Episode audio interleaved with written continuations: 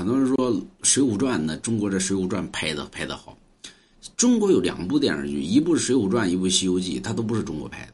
比如滚犊子，那不是中国拍的，日本拍的啊。所以小日本老窃取咱们的一些文化。所以我说呢，全世界的文化都来自于中国。日本人当时第一拍了《中国西游记》，拍完之后那个呀，拍在中央电视台放了三集，后来让人骂惨了。所以当时呢，中央电视台立志呢要重新拍一拍一部中国的《西游记》，才有了在杨洁导演拍的《西游记》。《水浒传》也同样如此，日本当年也拍了这个中国的这个《水浒传》，拍完之后呢，而且全世界放映，呀，这个拍的可恶心，对吧？那玩意儿就脱离了当时的这个中国的四大名著《水浒传》的这个原版。所以当时呢，还是以中央电视台为主，说那个咱们得拍自己的这个《水浒传》。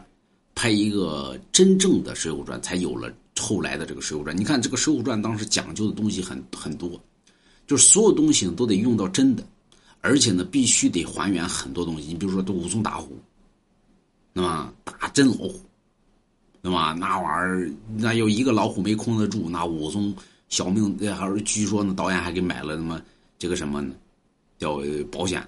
所以说，有的时候很多东西都是被逼出来。对吧？所以咱们说，人也是被逼出来的，不逼你，你干不出来，对不对？所以你别逼我，对吧？你逼我，我什么事都能干得出来。来，你给我挣个钱去，是吧？干挣不了吧？啊，所以还是没逼到份儿上，逼到一定的份儿上，你就干出来，那么逼到一定的份儿上，你就买龙王家一幅字画了。所以大家没事买龙王家一幅字画。